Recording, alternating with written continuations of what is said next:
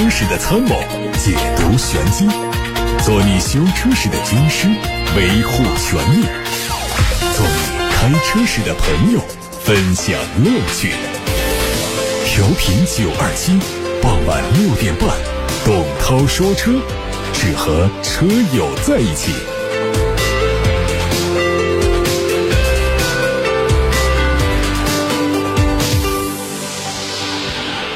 各位好，我是董涛，欢迎在六点半到七点半听直播节目。今天是二零二一年的最后一天，最后一期的董涛说车直播。我们下一场节目呢，就是到了二零二二年了，所以待会儿在节目当中会为大家准备一些特别内容，盘点一下二零二一年的汽车圈的刷屏事件。我们先还是看看今天的汽车新闻。日前，哈弗赤兔的两款新动力车型以线上直播的形式重磅上市，分别是哈弗赤兔的劲享版紫铜兔、黄铜兔，售价分别是十万四千八和九万九千八；哈弗赤兔的混动 DHT 版王者兔的售价是十三万八千八。两款新动力车型将会和现有的哈弗赤兔激情版。强势聚合，打造强大的哈弗赤兔三体产品矩阵，将覆盖更加广泛的人群，满足更加细分的需求，让更多消费者体验到新次元激情座驾的魅力。理想汽车最新发布质保信息，从二零二二年的二月一号开始，理想将会取消首任车主三电以及增程系统的终身质保。到时候，三电系统将会改成八年或十二万公里质保，整车以及关键零部件改为五年或十万公里质保。其实今年早些时候，理想汽车就取消了首任车主整车终身质保的权益，改成了三电系统加增程系统的终身质保。而相似的情况再次上映，不过这一次更狠，直接是取消了三电系统和增程系统的终身质保。对新能源汽车来说，三电系统的终身质保还是比较重要的。毕竟电池也会随着时间的推移出现老化和衰减，而且更换动力电池的价格大家都知道，确实是很昂贵。海外媒体再次捕捉到了宝马下一代五系的测试照片，预计会在明年年底或者是二零二三年年初正式发布。作为宝马电动化的下一个转折点，全新五系在动力系统上的电动化程度更高。动力虽然继续用二点零 T、三点零 T，但是会首次适配四十八伏的轻混。外观上，车头保留了经典的双肾格栅，整体造型是很像七系，但是头灯组会更加的纤薄，保险杠的造型也是得到了升级优化。内饰上，双联大屏相比现款要更加简洁，全新的三辐式平底方向盘有了更多的运动感。外媒还发布了奔驰新款 A 级三厢版的路试照片，计划明年上半年亮相，三季度上市。这次补货的路试车对车身的前后都做了伪装，意味着前后造型会有调整。另外，大灯的内部结构有调整，整体非常像 E 级，相比现款更精致。外媒还说，内饰有可能换上 C 级的同款多功能方向盘，并且升级了新版本的 MBUX 斜面大屏，科技感又有提升。有消息说，凯迪拉克的 ST4。将新增四驱尊贵版和四驱铂金运动版两款，一次售价分别是三十四万六千七和三十九万三千七。从车型的命名可以推测，新增车型基于在售的两驱尊贵型和四驱铂金型打造，在四驱系统和配置方面都有调整。长安的新款 CS75 Plus。会在明年二月份上市，外观较现款有明显变化，会提供微型的经纬激浪格栅，还有晶体矩阵格栅两种前脸。另外，还在前翼子板、侧裙等部位加入了镀铬的装饰条，进一步提升时尚气息。第三代的哈弗 H 六新增乐享型，售价是十二万一。配置相比入门版的 1.5T 自动两驱 Plus 版，增加了 LED 前雾灯，还有转向辅助照明、前排座椅加热、皮革座椅、主驾驶座位的六项电动、第二排座椅的中央扶手带杯托，还有侧顶灯和第二排的安全带未记提醒。东风风神将推四款新车，包括浩吉全新的奕炫、奕炫暗夜版和一款全新的纯电动 SUV。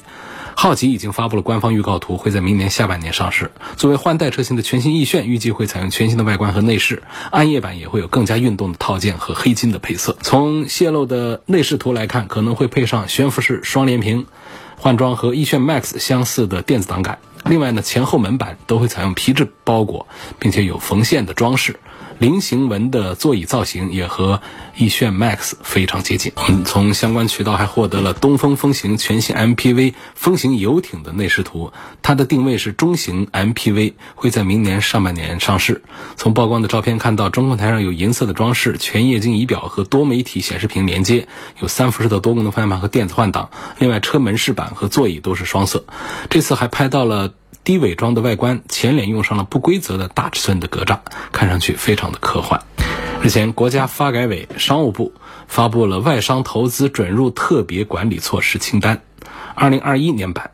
二零二二年元月一号开始，我国将取消乘用车制造外资股比限制，以及同一家外商可以在国内设立两家及两家以下生产同类整车产品的合资企业的限制。换句话说，外资车企有了在中国单独建厂的机会，就像特斯拉的上海工厂一样。合资股比的放开，对末尾车企来说将会是不小的冲击。国内车市的大风大浪可能就要来临。昨天，华晨雷诺金杯有限公司新增申请破产，申请人是华晨雷诺金杯。不久前。公司已经向员工暂停发放工资，法方 CEO 也已经离开了中国。有媒体说，在得到暂停发放工资的消息之后，多名员工进行了维权，但是没有得到相关回应。另外，华晨雷诺金杯已经拖欠多家供应商好几个月的商业款项，部分供应商已经把华晨雷诺金杯告上了法庭。对于雷诺下一步有什么计划，雷诺中国方面目前还没有给出任何回复。好，各位刚才听到的是汽车资讯。今天二零二一年的最后一天，最后一期董涛说车的直播节目，一会儿啊会为大家带来二零二一年的汽车圈的刷屏事件盘点。当然，这当中呢，更多的是行业产业方面的一些新闻消息啊。今天来说已经不是新闻，但是在二零二一年他们出来的时候，确实都是刷屏的事件，呃，上很多的热搜。所以今天就跟大家带来一波回忆杀，看看这些刷屏事件当中，你知道哪几个？呃，而且我们排一个顺序啊，先说的还是热度方面比较高的吧。应该第一个说的就是新能源汽车的年度销量超过了三百万台这么一个信息。说二零二一年呢，新能源汽车市场的发展是远远超过了预期，呈现的是爆发式的增长态势。一月份到十一月份，我国新能源汽车的产销量创新高。分别达到了三百零二万辆和两百九十九万辆啊，这同比都增长了百分之一点七倍，产量和销量。新能源汽车市场的渗透率也是大幅度提升，从二零二零年的百分之五点三提升到了二零二一年的百分之十二点七。虽然说今天是最后一天，但是我们仍然还不能拿到二零二一年的最终的年度销量会是多少，但是突破三百万肯定是跑不了。啊，业内人士普遍预测说，在三百到三百三十万辆之间，所以让我们再等几天，就可以得到一个非常准确又惊人的数字了。Number one 之后，Number two，中国的年度汽车出口量达到多少？大家猜一猜。二零二零年，中国汽车的出口只有一百零六万台，一年时间，二零二一年有望实现出口增长百分之一百的目标，实在是让人难以置信。中汽协的统计数据说，二零二一年的一到十一月，汽车企业的出口量达到了一百七十九万辆，同比增长了百分之一百一十点八。其中乘用车出口了一百四十二万辆，同比增长了一点二倍；商用车出口了三十六万多辆，同比增长了百分之七十七。预计二零二一年全年出口有望超过两百万辆。这几年呢，上汽、奇瑞、比亚迪等中国车企都在出海方面。有卓越的表现，很多车企正在推进全球化发展。虽然目前中国汽车的出口体量总体还是并不大，但是趋势已经看到，已经来了。我们有理由对它有更多的期待。第三个事件是汽车和元宇宙的结合了。二零二一年的下半年，元宇宙可以称得上是科技乃至到资本领域的弄潮儿。车企就扎堆到元宇宙当中，小鹏啊、理想啊、蔚来啊，纷纷都申请了小鹏元宇宙啊、理想元宇宙啊、蔚来元宇宙的商标，防止被其他人抢注。早在商标热潮之前呢，很多车企就已经开始使用元宇宙的字眼，比如说长安福特就在宣传新车 US 的时候啊，呃，称它叫解锁惊艳元宇宙的终极密室。还有长安发布 UNI-V 的海报，背景也是2060年的元宇宙世界。目前最接近元宇宙的，应当还是，呃，这个还没有量产的智己汽车，智慧的智，自己的己，智己汽车。它曾经推了一款名叫《原始谷》的游戏。车企如果能够和元宇宙结合得当的话，确实也会给行业带来更多的机会和未来。所以如此来看呢，这么多车企都在抢占元宇宙商标，似乎也就不难理解了。第四个事件呢，是日系三强重新启动了电动化的战略。我们都知道，长期以来，日系车着力发展它的混合动力技术，为他们赢得了市场和利润，让他们并不急于发展纯电动车。基于多重原因的考虑啊，政府也是无意强推，所以在目前中美欧纯电动汽车市场上，很少有日系品牌的身影。但是，在新能源大热的趋势下，从拒绝电动化到力推电动化，这日系三强算是想明白了，纷纷发布了电动化的战略。在电动汽车技术方面呢，日系车是有很长时间积累的，它并不曾落后，只是没有推到前台来而已。所以说呢，接连重新启动电动化的战略，虽然在时间上略微是有迟到，但是他们的实力和前景是绝对不允许被低估的。第五件事要说到的是一个追击事件。大众紧追特斯拉，大众集团的 CEO 迪斯曾经在内部的多次中高层的研讨会上啊，商讨如何做转型，应对市场的竞争，追赶特斯拉。事实上，大众在新能源汽车的研发上，很多方面都在学习特斯拉，包括电池电芯的研发、电池回收的流程等。今年年中，大众集团就发布了最新的战略计划，核心就是围绕新能源，比如说电动汽车的技术投入。对上游电池产业的布局，在关键市场的电动汽车战略。其实，大众汽车在几年前发布出版新能源战略之后呢，就不遗余力地推进它的 ID 系列在全球市场的销售。二零二零年以来，大众 ID 三、ID 四就成为欧洲多个市场最畅销的电动车。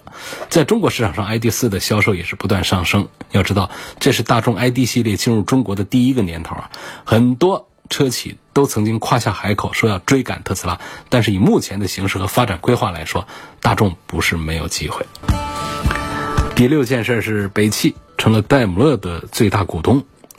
北汽通过继续投资增持戴姆勒股份，以百分之九点九八的股份超越吉利集团，成为戴姆勒的第一大股东。有分析人士认为，北汽持股戴姆勒股份百分之九点九八，吉利持股百分之九点六九，谁是戴姆勒第一大股东，既没有意义，也有意义。没意义就在北汽和吉利两者相差只有百分之零点二九，有意义就在于两者合计组成的中国元素持股戴姆勒百分之十九点六七，名副其实的。戴姆勒第一大股东，同时呢，在国企三年改革行动和混改的背景之下呢，北汽和吉利持股戴姆勒可能就是一回事儿。第七件事说的可能不全是汽车本身，它是涉及到交通的。滴滴从美股退市，滴滴的退市呢，可以看作是互联网行业发展的一个缩影。在数据安全、大数据杀熟、反垄断等很多方面，国内的。互联网巨头会面临更多的政府监管，平台经济将告别野蛮生长。滴滴在沉寂的同时呢，其他网约车平台的日子就好过多了。在市场上潜伏多时，一直屈居于滴滴之后的几个网约车品牌，像曹操啊、如期啊、哈罗 T 三的等等，都纷纷加大营销活动的力度。最近大家是不是经常在我们九二七的频道里面？听到这些，比方说像 T 三呢，他们的广告宣传嘛，这就是纷纷在加大营销活动的力度，通过宣传、通过补贴、通过拉新等活动来拓展市场。呃，连已经在市场上偃旗息鼓的美团打车也都重出江湖，跟高德打车厮杀着聚合打车的业务。第八件事要说的是动力电池产能的问题啊，动力电池产能是大涨啊。产能规划到二零二五年达到惊人的三 T 瓦时的天量，因为目前全球电动汽车的销量才只有六百多万，那么三 T 瓦时的电池可以满足大概六千万台汽车的使用。那如果说我们按照每台车五十千瓦时来概算的话，就是这样一个情况。那么到二零二五年，全球电动汽车的销售是不是要达到六千万台呀？现在看来似乎是一个很难实现的目标。但是电池生产和装车规模上来之后啊，一个有利的点就是可以让电池的成本因为规模效应而下降啊。当然也要结合电池技术的进步了。已经有多个机构预测，在二零二五年之前，动力电池的成本将会下降到每千瓦时一百美元。到时候，电动汽车的价格将会接近于同款燃油汽车。这一切看起来都是如此美好和顺理成章。第九件事呢是缺芯这个事儿，其实，在今天的稿件当中呢，排名稍微有点偏后了啊。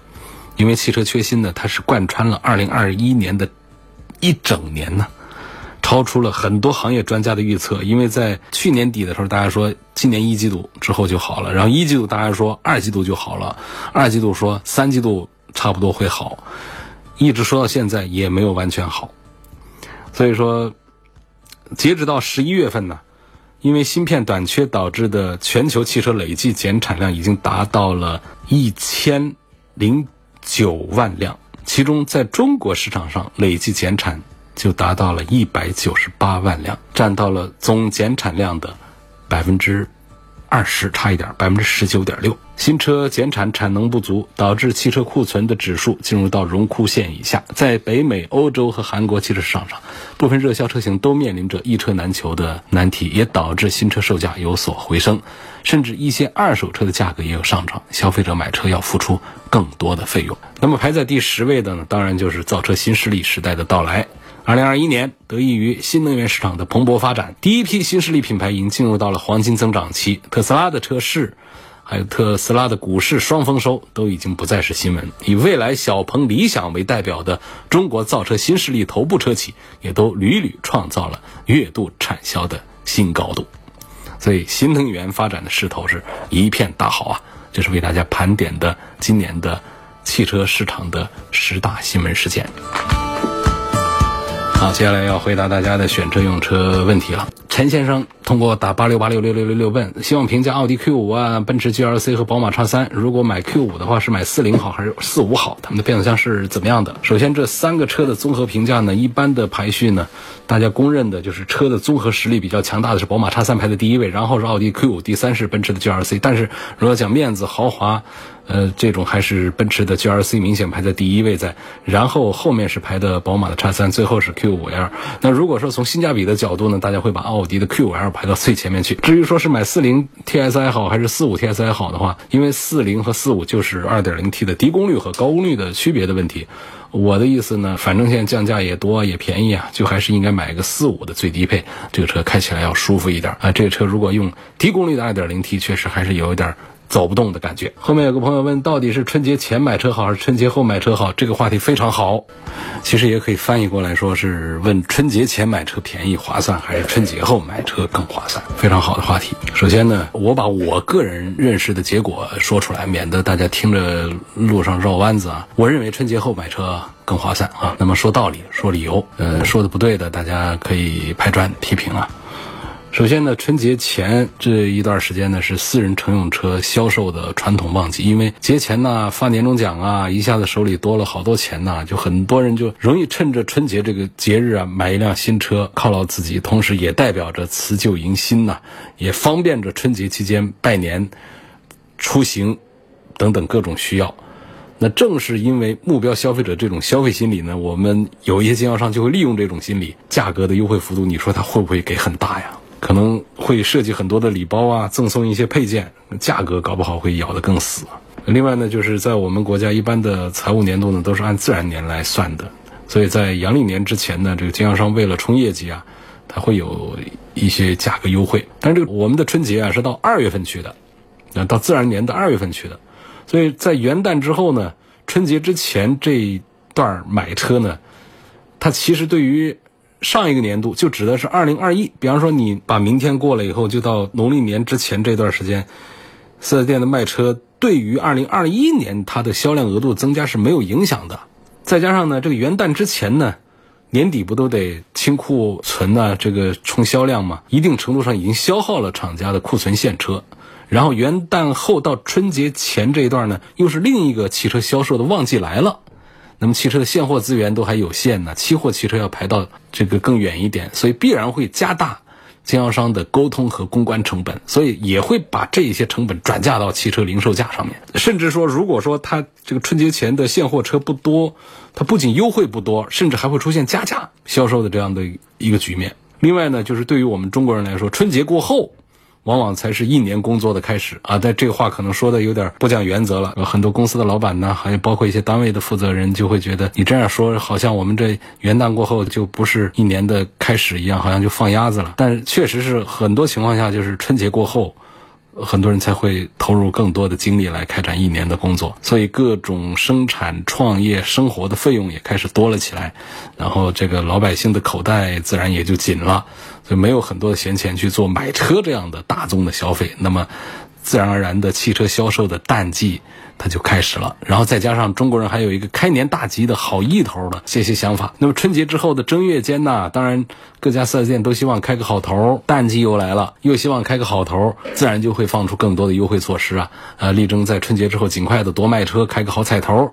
所以说，这个春节之后，特别是正月间买车优惠的幅度呢，反而会比春节前的要大一些。那各位看是否赞成我的这个说法啊？都可以讨论一下。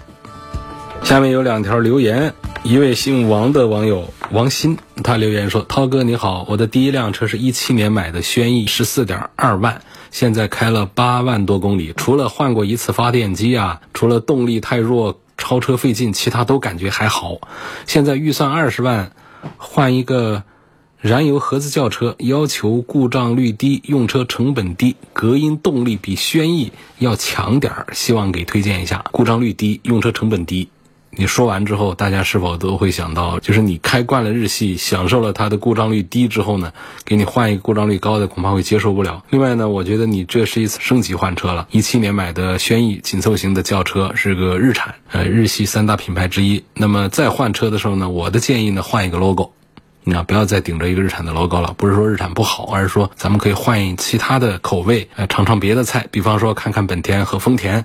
本田、丰田二十万的这个轿车，不管是英仕派呀、雅阁呀，还是凯美瑞啊，这些都是很适合你的需求的，故障率低啊，用车成本也都比较低。钱江的刘海波网友他说：“涛哥你好，之前向你咨询过凯迪拉克 ST 五，你给我推荐四驱豪华，我还是选了两驱豪华。我认为没有越野需求。”啊，所以本月八号买到今天已经开了一千五百多公里了。高速公路的油耗呢是五点三升，市区综合油耗是九个左右，感觉挺好的。四十八伏轻混真的帮助不少，让我体验非常好，认为比我之前的卡罗拉的体验好太多了。废话，你这钱数也不一样。你这一个车可以买三个卡罗拉了。感谢两位朋友啊，跟大家分享了自己的感受。下一位朋友简单，他说国产宝马叉五什么时候上市？我也说不准啊。应该说大家关注国产宝马叉五，应该是关注两个点。第一个是否会加长，这个给大家标准答案是会变成叉五 L。所以，这对于有一些感觉叉五的空间还小了的车主来说，是一个好的消息。因为叉五一直车主们诟病它的后排不能调节，那么加长之后就会改进。那至于会不会有七座的版本呢？估计也会有，因为现款的叉五在国外也是有七座的嘛。中国人又喜欢多人出行，喜欢多一些座位。那么第二个热点话题就问这个叉五的上市时间，这个时间我还真说不准，但是我可以说个大概，就是第一个季度没戏。那一二三月份肯定是没戏，最早是二季度，搞不好会墨迹到三季度。但是厂家的准备工作呢，似乎是做的挺顺当的，只是他会找一个恰当的时机。为什么讲二季度呢？我猜的啊，北京车展不在二季度吗？他不瞅着北京车展宣布上市啊，所以是四月份上市，五月份我们能买到车，这是我认为概率极大的一件事儿。下面有一个话题问到了福特的探险者。跟大众的揽境买哪一款比较好？哎，两个车的销量真是咬得特别紧啊！每个月两千台、三千台，两个车都一样，而探险者和揽境都这样。呃，我认为他们俩质量上都差不多水平吧。可能大众的揽境质量控制会再好一丁点儿吧。性价比方面难分上下。呃，大众揽境呢大一点，它确实也贵一点。呃，让福特探险者呢。便宜一点，小一点，但是呢，它的动力单元要好一点啊，二点三 T，然后提速也明显的是要快一点，所以我觉得这两个车很难区分谁会比谁更好，因为他们在销量上交出的成绩单也看得出来，消费者们平均分配了，没有出现谁比谁卖的好，所以我觉得这两个车的性价比的水平也都是旗鼓相当。好吧，我们今天就说到这儿了，感谢大家收听和参与今天晚上的董涛说车，也感谢大家收听和参与。这过去整整一年，二零二一年的董涛说车。那么我们下一次见面呢，会是在二零二二年的第一个工作日。各位记住董涛说车的全媒体平台，往期节目的重播音频，还有更多的消息互动，都可以通过同名微信公众号、微博、蜻蜓、喜马拉雅、九头鸟车加号、易车号、微信小程序梧桐车话等等，可以找到我。二零二一年还剩下几个小时就要过去了，二零二二年还有几个小时就到来了。感谢各位听友、各位网友的一路陪伴，提前祝大家元旦快乐！新年快乐！